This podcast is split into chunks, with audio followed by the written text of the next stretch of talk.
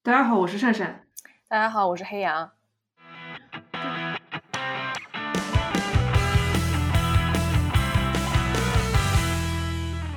感谢寄阳之友皮皮给予我们的发电支持。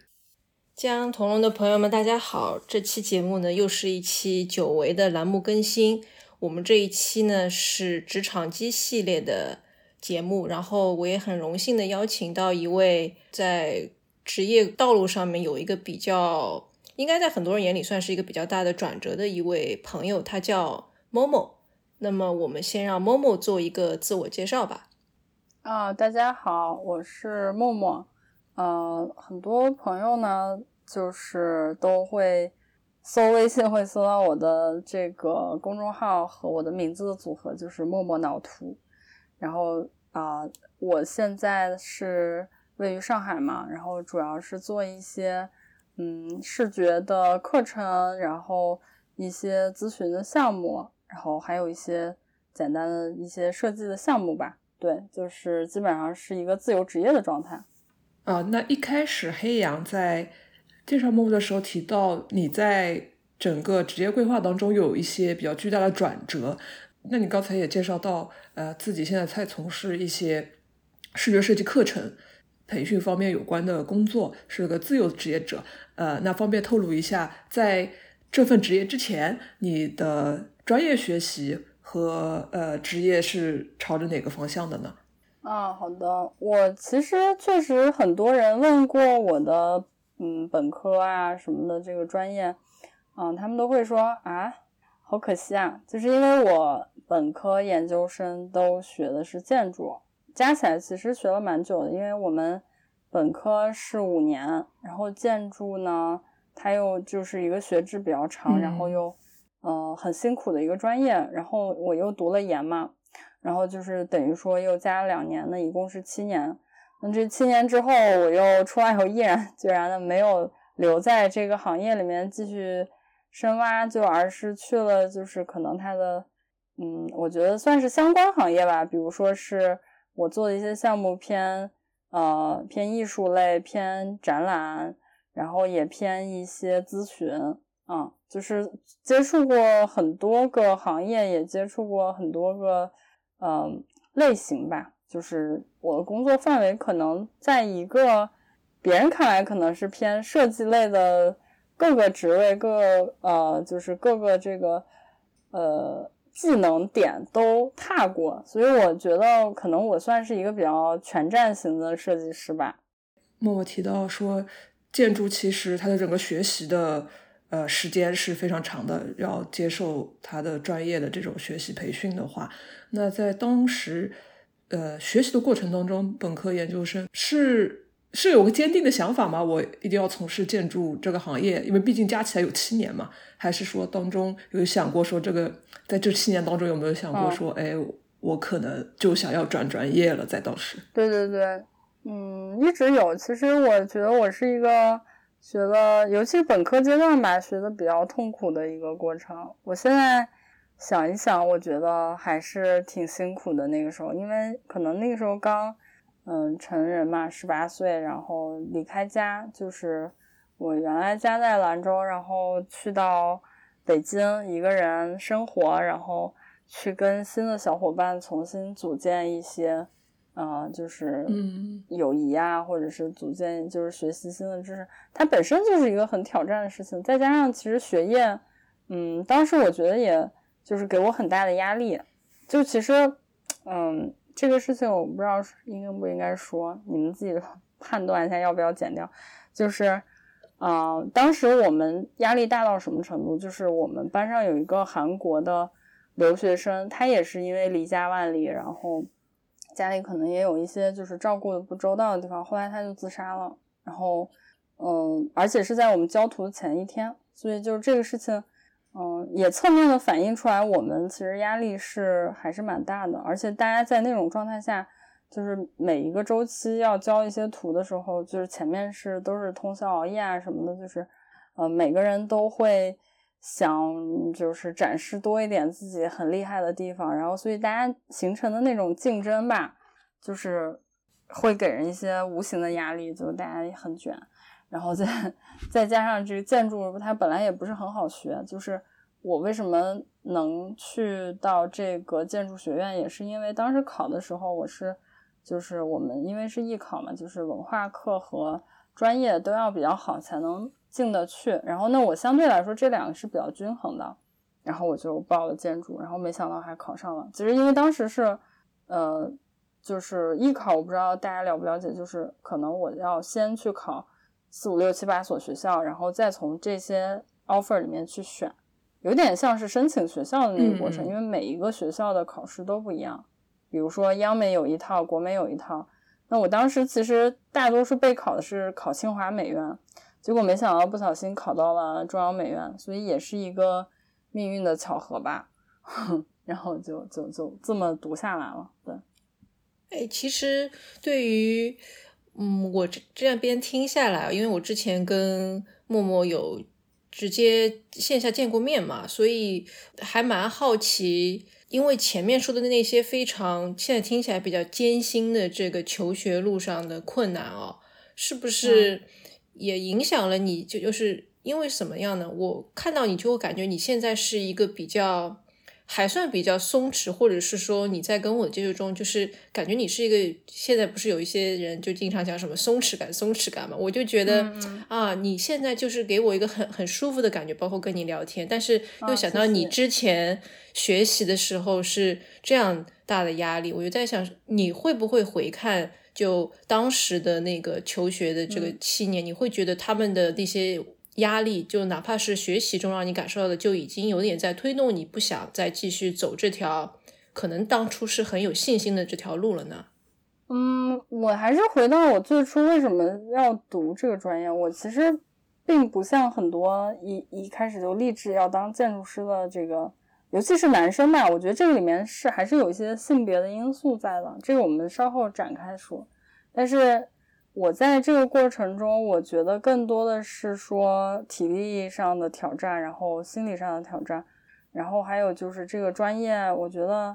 嗯，我一开始就并没有很喜欢，所以其实我有时候觉得我我是不是太逆反了那个状态，然后就是可能整个大学就比较拧巴，然后又想转专业，又想退学，就是在我大二左右，然后。啊，经过了那个阶段以后呢，我觉得整个就有点说，哎，算了，我认了，我就先把它读出来吧。然后就结果我还去丹麦交换，然后交换了以后，那边老师什么的同学就反而给我一些嗯很积极的能量，因为啊，我觉得这里不得不稍微提一下，是一个教育的对比吧。就比如说咱们国内的教育可能以卷为主。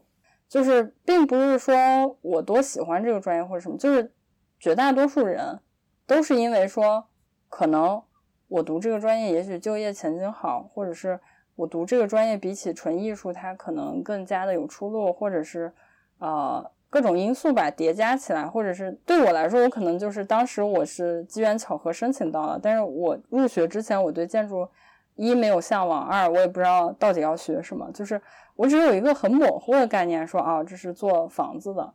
那这个房子要做成什么程度？然后，呃，它跟我有什么关系？其实我一直在这个里面很纠结，因为我觉得世界上有那么多大师了，我为什么还要浪费我的这个时间去成为一个就是可能名不见经传的小设计师？我就觉得说，嗯，这个思维我觉得有点像是。呃，有一个清末的一个文学家，嗯，我忘了是不是郑板桥的原型哈，他就说过这么一句话，他就说，其实那些经典呀什么的都已经有了，就尤其是嗯，中国古人会看很多四书五经嘛，那他就觉得说这个，嗯，大家已经有很多的这个经典了，那我还要写什么呢？我写这个东西不就是浪费嘛？所以他就说我只整整理这个，嗯。这个世界上出现过的经典就够了。就我当时其实也有那么个感觉，我觉得世界上好建筑已经很多，优秀的建筑师已经很多了，就不差我这一个。就我一直会有这样的一个想法，然后以及我就对那个，嗯，就是我们当时大学的时候，可能同学会因为比如说我不知道大家熟不熟悉像扎哈这种建筑师啊，或者是马岩松，就是这一类的，就是他们是很炫酷的那种，就会被这种外形所吸引，然后说啊，我也要成为这样酷酷的造型的建筑师。嗯，就这种对我来说一点都没有吸引力，就可能我会欣赏这些同学的冲劲，但是我 我自己又做不到，所以就哎，处在一个很全方位比较拧巴的状态。我现在回想起来我的大学的。很长阶段，我觉得都是很迷茫，然后很嗯努力的在其他的方向探索，就好像是除了建筑以外，我都把美院里面能够尝试的都尝试了一下。所以就嗯，我去比如说做版画呀，做插画呀，还有什么嗯，就是有很多这样的一些尝试，反而是这些尝试呢，会给我未来的就包括现在的一些职业带来了很多的影响。就比如说我的这个画画的能力，其实我不知道大家有没有过一些观察自己的一些能力，就是比如说你一开始的一些特长，它会呃积累积累到最后，它会有一定的就是说形成一个别人没有办法企及的这么一个能力。就拿我自己来说，我觉得我在当时大学的时候，或者更早，我在呃高中。或者初中时候，我画速写就画的特别快，就是我的手比，就是我下手的速度比别人快，我能更快的去完成这么一个大的形体的描绘。然后呢，嗯，这个能力到了大学，可能是我速记，就是我记老师的笔记，然后而且是图文并茂。然后到了现在呢，它变成了一个职业，就是成为我职业的一部分，就我技能的一部分，就是成为了一个。这个视觉，呃，引导的这么一个记，就是包括视觉引导，包括视觉记录的这么一个人。然后，那它的主要的功能就是说，经常你会比如说在一些比较规格高的会议，比如说是世界经济论坛呀，或者是嗯一些峰会啊什么，就会看到除了有演讲人以外，旁边是有一个人，他是会拿着画笔，就是速记。当时这个演讲人讲到一些内容，就那这个其实就是我，我想一下，我就是潜移默化跟我之前的一些能力，就包括可能我学英语的时候会经常使用一些听写的办法，就这些都是潜移默化叠加叠加到一定程度，它突然变成了一个职业，而且我就觉得我入这一行完全没有难度，完全不需要培训，就是上手即会，所以这个我觉得也挺神奇的。嗯，我现在看其实。也并不是说我没有去做建筑是一个弯路吧，它可能更多的是一个铺垫。就是在上学期间，我探索了很多其他，给了我现在职业的一些铺垫。对，嗯，就啊，说回来，我觉得就是我跟我朋友都有一个共识，就是因为他也没有做建筑师，我也没有做建筑师，我们都觉得就是本科本身它就是一个通识教育。那这个通识教育本身，它就会有一个什么样的功能？它就是说，给到你一个平台。嗯，首先我还是很感谢我的母校，就是 这里不是说打广告，就它确实是，就是我觉得在我在国内我能享受到最好的美术教育，那可能就是中央美院。就比如说我们每年来的这些大师、这些讲座、这些展览，就你光看这些，我都觉得已经。嗯，就是能打开你的很多思维，然后就是去启发你的很多想象力。那我觉得它这个平台就搁在那儿，你每天就逛逛校园，哪怕一节课都不去上，我觉得每个人都会在里面受到一些滋养。而且如果老师又不怎么管你的话，其实我觉得是一个很好的契机，就是说你有很多时间去做自我探索。当然，也许有人就会打四年游戏，那也不乏这些人吧。但是我觉得。啊，这个就是看自己的选择嘛。你对自己有要求的话，你就会想要去，嗯，就是去进行一个自我的这么一个方向性的探索，包括职业也好，或者是喜好也好。对，这样听起来就在联系到我之前说你很有就是这种舒展的感觉。我就在 想象你在大学时期就可能像一株草啊，就很很舒服的在在那里生长，就吸收周围的。能量啊，灵感啊，什么的，就这样听起来就还蛮好理解啊。你的突然间转到一个自由职业的这么一个方向嘛，但是就可能还是会比较好奇，在有了这些积累之外，你你有没有一个比较特别的契机，或者是就对对你来说，哪个是你就是决定了好，我就不要再朝九晚五了，我就要自己做自己的老板，我要自己干一番事业。这种想法大概是，呃，怎么会出现的呢？对对对，我觉得，嗯，其实干事业这个想法，我我说实话，我可能一直都没有。就是怎么说呢？就是我只是想说，我想做自己的事情，但是这个事情能不能成为一个伟大的事业，我不敢奢望。就是我可能从一开始就没有锚定那么高，我只是辞职。嗯，一个是我觉得可能是说。潜意识里面就不想，就是说把一个职业当成一个呃最好的生活状态吧。就其实对我来说，我自己选择现在的这个自由职业的状态，它可能更多的是对一个生活方式的认同。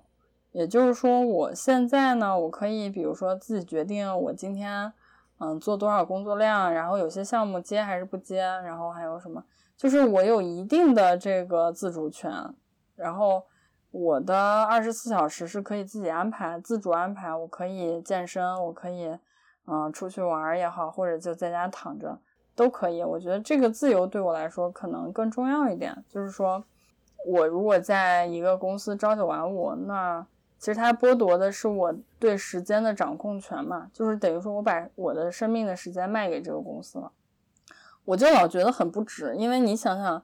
你每天的时间就这么打包卖给一个公司，有很多人会想说，那我回家再干我喜欢的事情。可是问题是你回家已经累得像个狗一样，你哪有心情再去规划自己的副业，再去规划自己的一个喜欢的事情？而且你的状态是很难转换的。比如说你在公司，比如说跟嗯身边的人不愉快啦，或者是有人给你穿小鞋啦。你回家能很快调试好，马上进入自己很心流的创作状态吗？我觉得是不可能的，这是个伪命题。所以就是还是清楚自己要什么吧。就是说我可能不是很要那些，嗯，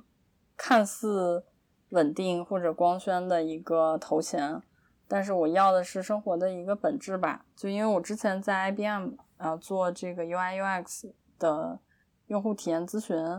那听起来也还挺好的，但是怎么说呢？我反正做着做着，我就觉得我这不是我最终的状态。我可能去每一个公司，我是抱着学习的目的也好，或者是我是为了赚点钱也好，就是它是我积累到最后的一个一个必经之路吧。嗯，因为我自己最近也在梳理，我说也我也三十多了嘛，就是已经到了我觉得职业的第二个拐点。就我觉得，如果说我后面再规划三十年左右，因为假设我六十岁退休，那我是不是还有三十年的工作时间？或者是我我也怎么去规划这个时间？就是我三十年后还想做我现在的事情吗？就是我会这样问我自己。嗯，那我觉得我可能也不会，就因为我现在的这个内容呢，嗯，也也有很多是。就是不情愿的，也有很多是被迫的，就是做一些我觉得很无聊的项目，或者是为了钱去做一些展开讲讲事情。对，我觉得还是要展开讲讲，包括其实我最最开始的介绍忘记了，其实其实其实默默可以就多介绍一下自己各平台的 ID 啊账号，就让大家去多多关注你嘛。而且我觉得大家想到。自由职业就可能对你所说的一些视觉课程和咨询项目还不是特别了解，要不默默可以先讲讲，就是你的这个工作大概会做哪些事情？你之前也有跟我讲过嘛？因为你比较喜欢一些跟环保啊、自然相关的项目，这这方面我其实也在你朋友圈看到，也留下了很深的印象嘛。就有什么比较喜欢的项目啊？然后就是前面 珊珊很想了解的，有什么做的很痛苦的项目，可以跟我们讲一讲。啊，好的。你刚刚讲的时候，我脑子里正在快速的翻动我脑海里的作品集，然后我就在想说，嗯，如果按照我之前总结的，大概有三类吧。就我现在在做一类，就是视觉引导呀、咨询相关的，就是比如说我用一些。嗯，视觉思维或者是设计思维这些作为一个切入点，然后去，比如说给企业做咨询也好，或者是做一些会议的视觉记录。那么它，呃，发生的这种场景更多的是说是一个多人的一个工作坊或者是会议的这么一个形式。然后第二就可能是品牌类的，嗯，品牌类的话就是更偏执行一点，就比如说，嗯，接一些广告公司的项目，就是他们很多项目其实都是通过 freelancer 去完成的，就是我不知道大家了不了解这个广告这个行业啊，那它就是很多时候是它，比如说它是一个跟，嗯，比如说什么汽车签订了一个年框，然后，呃，要做多少投放。那这个投放的所有内容的物料，它不会说用广告公司自己的人去完成，它会更多的是找一些 freelancer。那其实这就是我会去接的这些内容。然后，嗯，这些说实话，这些接起来，除非是很专业的广告公司，我觉得大部分还是一些，呃，传统企业也有，然后还有一些，比如说有一些各种各各样的吧。如果它不是一个嗯相对比较专业、比较有体系，就是对这个设计本身很了解的这些公司，其实前期花在沟通的时间会很长，而且你需要去嗯就是对齐很多需求，那这个过程就会比较消耗。嗯，然后但我觉得这个也是一个提升沟通能力的过程吧，因为有很多时候你做着做着也许就烦了。烦了以后，你可能就会陷入一个指责别人的一个状态，嗯，这个时候我觉得可能要提高一些警惕，让自己休息休息啊，或者是说，嗯，能够更好的进行一个梳理，就是说这个事情到底应该怎么做，然后会好一点。那通过这样的话，我觉得就就还行，就是这是第二类啊。然后第三类就是我刚刚说的培训类的吧，就培训就是包括我做的视觉的课程。嗯，然后还有一些就是，嗯，现在也在给企业做一些团建，然后包括企业里面的一些，呃，各种类型的需求嘛，就比如说他是要去做，呃，沟通类的工作坊，就是比如说是提升他们内部的一些跨部门的沟通，那这个我也会用一些相对来说比较视觉的方法去给给大家做一个这样。嗯，比较架构的、比较经典的这种工作坊，就这个比较偏 to B 吧。然后 to C 的，就是我说的刚说视觉课程，就比如说，啊，我做了一系列的这个二十一天，或者是，嗯，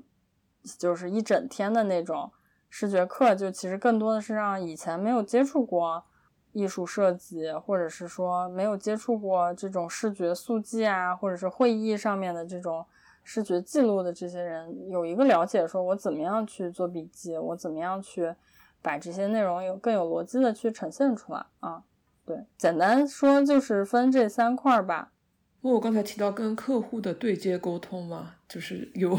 有那种觉得比较压力比较大的部分，但是也是对你自己人际关系啊，就是沟通技巧的一个提升。那除了跟客户的互动对接之外，就是你现在从事这份自由职业，会有同事这类人的存在吗？嗯，会有的，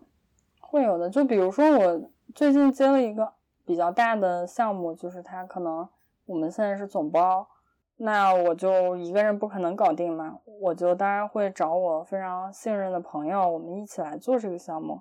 就这个时候，我们其实关系更像是合伙人或者是同事。如果你拉朋友一起来做这些项目，你跟朋友之间的这种关系会有发生一些变化吗？就是你们在做项目的时候，跟你们不做项目的时候。嗯，我觉得这个分吧，就是说，你看你跟你这个朋友之前的感情投入，或者你们的一个一开始的一个基础是什么？那比如说，我现在找的这个建筑师的朋友。他本身我们就是建立在可能一开始就对专业就是比较彼此专业或者是要做的事情是比较了解的，所以我觉得反而因为这个项目我们关系更好了。嗯，就是我我看到他身上很多优点，比如说他遇到事情的时候情绪是比较稳定的，然后他也是也有很多想法和办法。嗯，就是我我觉得通过这个合作。嗯，可能我们俩会身上有些互补的地方，比如说我我可以帮他去做一些，嗯商商务的拓展，然后还有一些这个跟客户打交道的部分，然后还有包括开会啊什么的，嗯，他的话就是专业性，然后还有一些他的一些内容输出，还有就是，嗯，我觉得他就是遇到事情，我们一直保持是一个商量和沟通的状态。啊，就我觉得这个合作是我非常满意，但其实我现在想想，我们合同和钱还都没有拿到，就觉得已经很牛逼了。因为 什么保障都没有的情况下，我们已经把事情做完了。这么优秀的乙方，就是 这个市场现在是越来越卷了。对，但是我们就是也会掌握一些策略吧。就这个，我觉得就不用在这儿展开讲了。但是。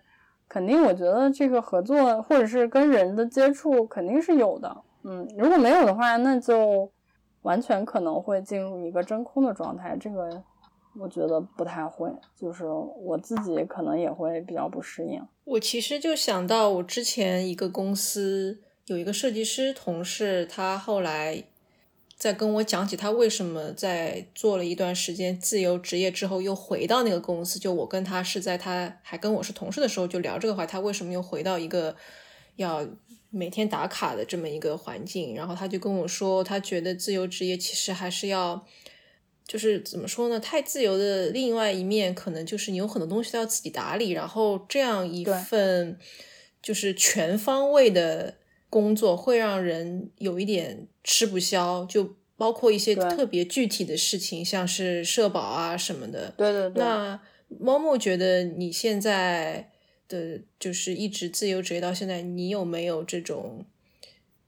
感受到这样的一个对？因为自由的另一面总归是还是有一些代价的，而且特别是这两年，因为这个大环境也不是很好，你有没有就是？有过一些小小的动摇之类的情绪在呢，然后你又是会怎么舒缓呢？因为我们其实上一次见面的时候有聊到一些，你前面也提到的，因为三十几岁的压力嘛，我还蛮好奇这一块你会怎么 去舒缓。是，我觉得可能最大的压力还是经济吧，就是。当然，这两年大家都众所周知的原因，就是全世界都不太好。我觉得可能相比起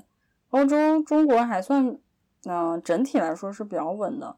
嗯，我觉得这这是这是国家大局啊，就我们先抛开不说。但是我就说说到个人，其实最受影响的就是项目取消嘛，就是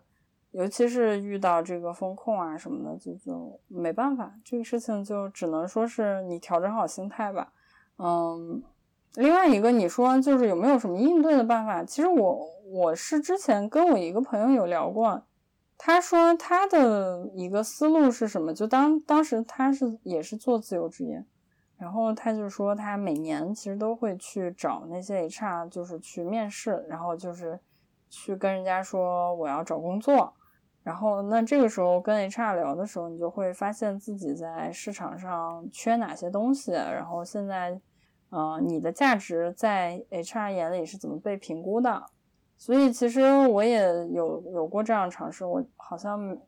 嗯，也不能说每一年吧，就反正隔一段时间有这种工作机会的时候，我也会去面试的，就是我会去想要知道我现在在这个年龄阶段，在这个市场上，就我的这些经验。嗯，它值多少钱？其实这是一个很好的一个测量的方式，因为钱是最直接的嘛。就是人家怎么看你，然后你有你能产生多少价值，你自己的能力在哪里，其实就是可以用一个这样简单粗暴的方式去去衡量。嗯，我不知道这个有没有完全回答你的问题，但我觉得一部分上是一个解决方案吧。嗯，哎，我觉得这个说的很好，因为我这两天刚好在听一个。播客他们是讲职场的，然后其中一个嘉宾他的建议也是大家可以去外面面个试，然后了解自己在那些 HR 的眼里大概是一个什么样的情况，自己的能力是什么样。我觉得他还是抛出了一些蛮值得大家去想一想的问题。嗯，是的，就是这个可能是解决职场焦虑最直接的办法，而且它也。很有效，嗯，然后这这个当然是我觉得是用一个外界的评价体系，比如说你也可以借助那个盖洛普，或者是你借助借助 MBTI，他们都是不同的维度嘛。我我觉得这些都是可以去衡量的，就是一个外在指标。另外一个还有一个指标是一个内在指标，就是之前有一个很火的概念，就是日文的那个 ikigai，就是说你是不是早上醒来的时候有一件很冲动，今天我一定要去完成，就是好像使命召唤你起床的一件事情。那我觉得找到这件事情是很不容易的。虽然他给了四个象限，就比如说你喜欢的、你能赚钱的、世界需要的。还有一个是你的职业所向，嗯，但其实你要找到这个，我觉得是需要非常漫长的过程。就是我自己的体验是，嗯，如果说自做自由职业的前三年，嗯，就是我觉得可能相当于是你刚入门。我现在因为是第四年了，我突然好像没有那么多焦虑了。尤其是今年，其实是说实话比往年都要难，而且呃，我也可见的收入是。嗯，急剧的变少，但是我心里一点都不慌，就是我突然进入了一个，也不能说很馋的一个状态，但是我是一个，嗯，进入一个自己比较自洽的一个状态，就是你说那个比较舒适的一个状态，就是说，啊，我也知道我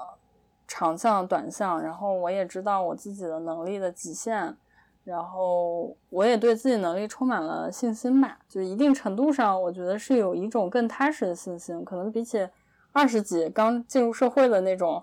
盲目的自信又不太一样。就我觉得现在状态更多的是说，你知道自己能干什么，不能干什么，然后嗯，就不那么容易去妄自菲薄，也不容易不那么容易去骄傲自满，所以我觉得还挺好的，我很喜欢三十岁的自己。就不管是职业上，还是说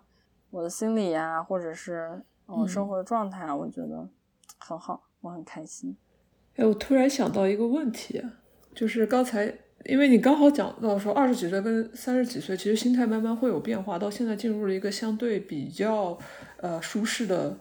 那个境界吧。那这个整个过程当中，你一开始要做自由职业，家人朋友是有什么样的反应呢？还是说他们非常支持你？一开始还是？还是说大家大家也经历了心态的变化？我觉得可能先从我妈说吧，我妈可能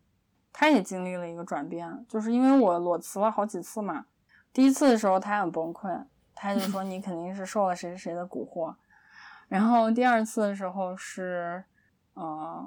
我妈也有点崩溃，但是我妈后来一想说，哎也好，那个公司也不怎么好，因为我妈去看了，我妈说里面的人很奇怪，然后。然后第三次的时候，他是主动说：“他说，你还在那儿干吗？他说你不要再做打工妹了，好吗？” 哎，这个妈妈就是属于现在我们要有一条弹幕飘过，就是别人 家的妈妈。对，我觉得她也在成长，然后我也在成长，以及就是对一些事情的抗压能力也在变化。嗯，就是其实我觉得最底线就是不要饿死。那。我觉得我们比起不要说上一辈了，上上一辈啊什么的，我们都已经是物质极大丰富的时代。然后，呃，这个可能也是因为我们成长的这个环境，就大家对物质的焦虑感可能比上一代人要好很多。就是我们不太会有那么多的，嗯，你懂的，就是那种说不行了，我一定要去体制啊或者什么，但。不过这话也不能说绝了，好像零零后又开始考公了。现在，嗯，可能就是九零后吧。我我只能代表仅代表九零后的这个发言。我感觉可能有一些东西是除了工作之外，可能平时自己的一些摄入，让自己能够变成现在的一个状态。所以我可能会我自己要比较好奇，某某。在这段时间有没有一些对对你来说影响很大的呃书啊，或者是什么事件啊？我我可能比较好奇这个。然后你对于现在就可能因为种种原因想去做自由职业的朋友有什么嗯，就是小建议可以跟大家分享的吗？这是我一个一个说，这是两个问题啊。第一个就是说我成长的路上看到了哪些书，然后或者什么事件，就是嗯，看书这个当然很重要，然后还有一些，就我觉得就是文思修吧，就是我借助一下这个概念，就是说你听见了一个一个一个一个理论，然后你要去思考，最后你再去实修，就这它是一个有机结合体。如果说你只是说我每天沉浸在比如说短视频的快乐里面，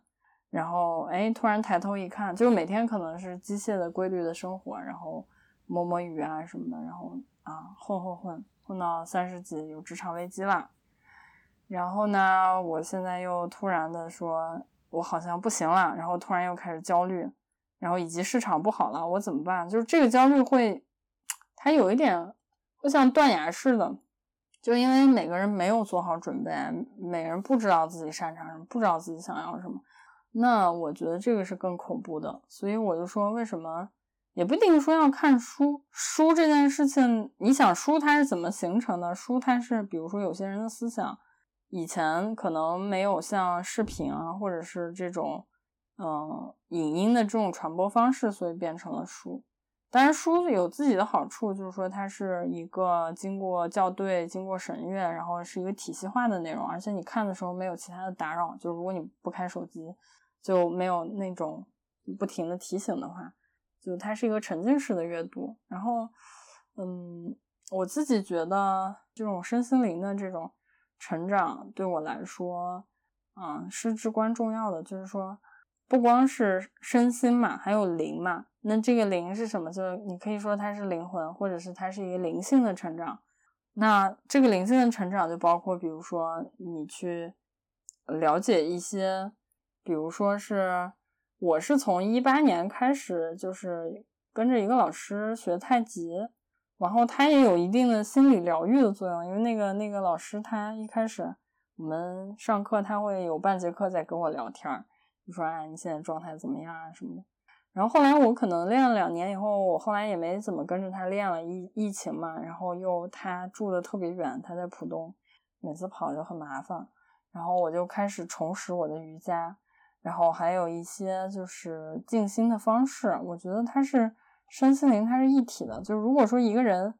就是瑜伽的那个说法是说，如果你一个人他的脊柱是不灵活的，他很难去听进去意见，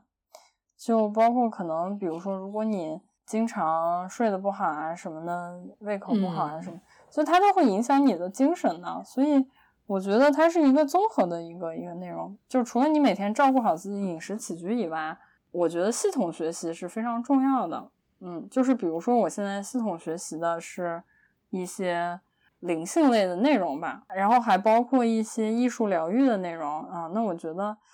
其实这个内容它潜移默化就会影响到你看很多问题的一个方式，然后它比较偏心理学的一些调整吧，就你可以理解它是一种积极心理学。然后在这个过程中，你会更多的去清除脑海里的一些杂念。这个我觉得也是因人而异的，稍微扯远一点，就是说，我觉得，比如说有些人他打坐他是能打进去的，打坐站桩能打进去，然后那有些人他可能，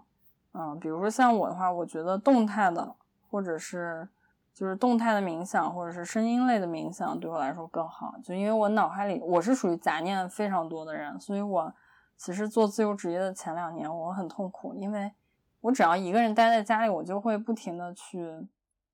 心里是责备自己，就是我会经常，嗯，PUA 自己吧，就会觉得自己是一个 loser，然后自己是一个什么，就那种心理的压力是很大的。逐渐逐渐，我现在才学会了说怎么和焦虑相处，怎么去发现自己思维的一些，怎么说呢，就是有点像是盲区吧。就是因为你一个人在一个那个状态里，你很难觉察到说，哦，我其实是因为这个这个那个那个，所以就是因为是说白了，人都看不到自己的问题，就是他其实是帮你去看到你自己有哪些嗯存在的问题，然后你要去很真实的面对它。比如说我自己，我可能遇到事情，我很愿意很容易逃避，那这个事情其实别人提出来我会很不舒服，但是我也要自己去尝试去。真的去审视这件事情，然后那，我自己了解到我是这样的一个状态以后，可能再遇到事情，我会更加的有意识。倒倒不是说我马上就会变成一个不逃避的人，但是我觉得嗯，整个提升对自己的认知是对，比如说你的职业啊，或者你的生活啊、感情，它都是一个多维的一个一个辅助。对，另外一个问题是问的就是说，对想要成为自由职业的人有什么建议吗？我觉得其实现在不是说大家想要成为，是大家被迫成为自由职业，因为 因为你实在没办法。就以我的身边的这些跟我相似年龄或者更稍微大龄一点的人来说，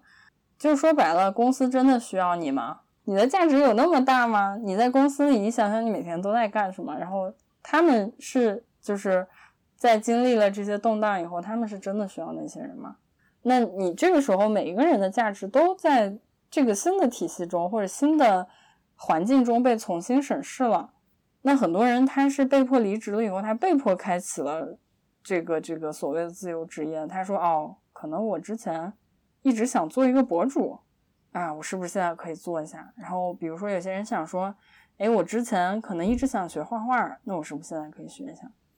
嗯，但是我觉得最大的挑战还是说焦虑吧。”就是人在有大把时间供你自己挥霍的时候，人是很难去自洽。这个我我绝对不会说很难去自律，因为我相信一个说法，这也是一个心理学的一个一个说法。我们的自律就是每天它它是有额度的，我不可能说每天就是无休止的去消耗它。我我比如说我立了一个 flag，我要吃素。我在吃素这件事情上我已经消耗了，那我就不可能再在工作上同样的这个力度再去消耗。比如说我每天就十个这样的点数，那我已经消耗两个点在吃素上，然后又消耗两个点在自就是比如说健身上，那我可能工作就只剩下了嗯六个，嗯，它是这么个道理。所以我觉得是更多的是说，你首先要跟自己自洽，你是不是允许自己可以。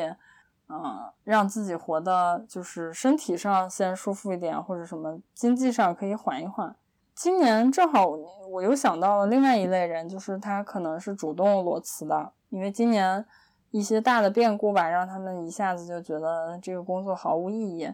那所以在五月以后，有很多人是这样裸辞的。那他能马上找到生命的意义，或者是说我马上要做什么吗？我觉得也很难啊，说实话。但是那这个现实又是逼迫着你每个月要交房租，然后你每天的生活开支又很大，那你怎么办呢？就是，嗯，我觉得就是说可以给生活排一个优先级吧。你你看看自己到底想要的是什么。如果说自由职业能满足你的这种需求，包括你也认同这种生活方式，而且你是有一定的自驱力，说我是想做这件事情，我就是缺时间，那我觉得可以。但如果说，呃，这个说，我就是试一试吧，那这个这句话你已经给自己留了很多退路了，我就不建议你试一试了。就是，或者是说我建议你还是去找一份工作。就我们从实处讲嘛，并不是我要美化自由职业，自由职业很难的，嗯，尤其是心态，我觉得最难的是心态。而且某种程度上，你要承认自由职业，它在职业上它会卡在一个一个一个，比如说。你做设计的话，你就卡在一个接活，卡在一个执行层，就你很难进入到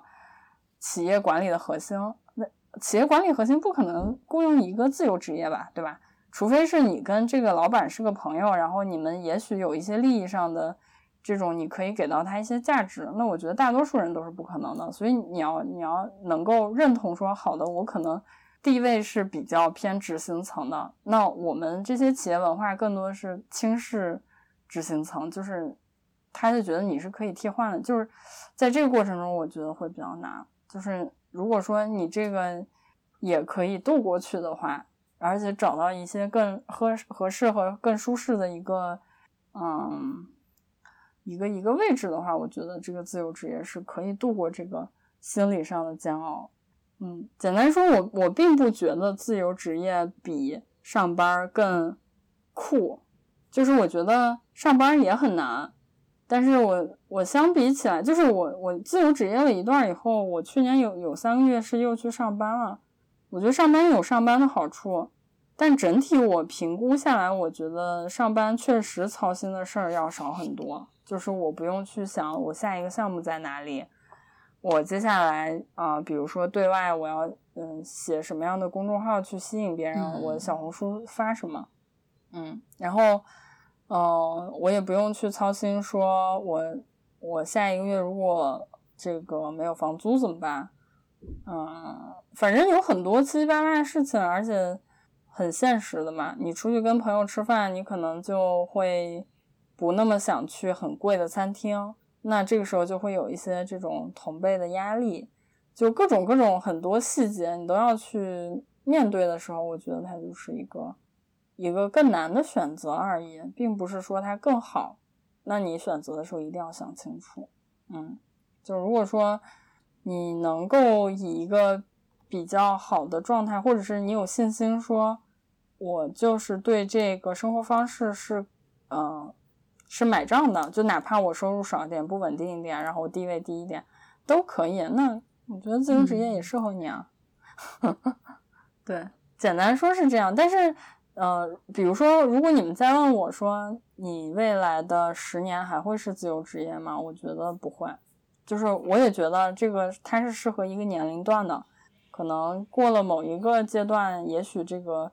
它的合适的程度就会降低。但是也许可能我我举另外一种例子，就是也许比如说有些职场女性她怀孕生孩子以后，她需要照顾家庭，那自由职业又变得很合适，所以它是一个。嗯，比较流动的状态吧，就看你的生活状态是不是跟这个能够匹配起来。说到十年之后，很有可能就不是在做自由职业这个事情了。那如果回归到职场的话，一般的职场，你觉得还会从事设计、建筑相关的行业吗？呃，首先建筑我就没有从事过嘛，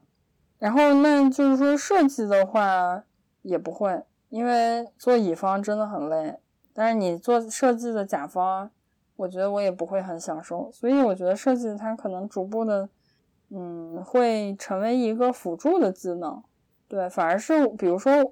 我觉得我输出能力还是挺强的，我很喜欢当老师，就是我很喜欢给人家输出一些东西。嗯，我觉得可能这一方面会更强一点。然后，嗯，这也就是为什么介绍自己的时候会啊、说有一些咨询呢，因为我不想让别人觉得我只是个设计师。当然，其实我可能工作的一大部分内容是设计，嗯，但是我我现在也在努力的转型，就是我觉得做自由职业，它必须有一个很高的觉悟吧，就是说你这个阶段你喜欢什么，不喜欢什么，就是你对一些状态是有要有一些评估的，然后有评估以后，你才能活得更开心，因为生活就是时间构成的嘛，你这个时间不开心，那你这个生活就不开心。所以我可能我想象一下未来的十年，嗯，我觉得我可能心态会更好，这个我觉得没什么问题。就是可能会，当然我觉得未来的十年是非常有挑战的十年，而且会经历很多集体的也好，个人的也好，很多的挑战。那在这个十年中，我觉得我可能会。嗯，更多就是我现在在看的是艺术疗愈相关的内容，就是比如说通过一些视觉，或者是通过一些就是艺术的表达吧，就可以能够起到帮助嗯一些群体或者是不同的人群，就是做一些疗愈的这么一个内容。就是这个我还一直蛮感兴趣的，所以我觉得可能时机也比较成熟了，我会去嗯，就是往这个方向转。嗯，这个是我也看了好多年吧，就可能最近觉得这个时机越来越成熟了，就包括我的阅历也提升了。我不相信我二十几岁能做得更好。对，跟大家在最后打一个小广告。嗯，对，那就搜默默脑图，大脑的脑，图画的图。公众号还有两个，一个是服务号，一个是订阅号。嗯，小红书有。嗯，就主要更新就这这几个吧。然后，其实我觉得更希望大家能够通过刚刚讲的去了解这个背后的人。可能因为我觉得公众号本身它也偏传播的属性嘛，就它没有说更多的展现我这个人是谁。所以我觉得这个播客这个媒介还是挺好的，就相当于聊聊我自己生活，然后展示一下我的一个人生的状态。嗯。就我觉得可能，嗯、也是一个很难得的机会吧，就是聊到比较深刻的这个工作上的转型。嗯，我觉得只要希望能对大家有帮助吧。就是如果说你们对自由职业还有一些迷茫啊，或者是有一些焦虑啊，或者是不确定啊，我觉得欢迎都嗯可以回头如果加到公众号也可以加我微信，然后我们都可以聊一聊。因为这件事情，我觉得嗯，在一个变动的时代，不管你是被迫还是主动选择，就是成为自由职业，它都是一个。一个必经之路，就是它可能是一个说，这个又扯远一点啊。就是我看到的一个理论，它就说，我们人类正在从一个集体主义转向一个个体主义。那这个个体主义也包括了，就是我们工作的形态，可能以后我们就没有那么多，就是以世界五百强作为一个人生的这个工作职业的目标，可能更多的是成为 世界五百强人吧，就是。我们都是，也许就是一些以一个完整的人的一个状态去呈现出来，去进入一个工作。那这个话可能说起来有点奇怪，就是难道我们上班不是一个完整的人吗？就是其实我们上班更多像是一个工具人。我觉得以现在的这个商业模式和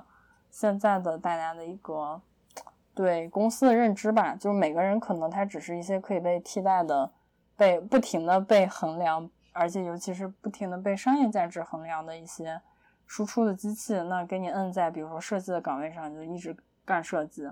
啊，给你摁在一个培训师的岗位上，你就一直干培训师，你的晋升都是老板说了算，你的业绩是你的主管来评估，那这个本身他就没有把你当人，说实话，就是他没有把你当成一个有潜力、有天赋，然后有无数可能性的人。那我觉得人本身他就是有无数可能性，就不应该被这样的工作的这种思路去束缚。那所以我觉得，就我们作为每一个人，我们应该去标签化，就是说，不管我是男人女人也好，然后还是说我是一个呃设计师也好，我是一个呃金融分析师也好，我觉得更重要的是一个人全人的一个状态，就是我作为一个完整的人，我有哪些可能性。嗯，然后我有哪些自己感兴趣的东西？我觉得人生真的是不要把自己定死，然后给自己多一些的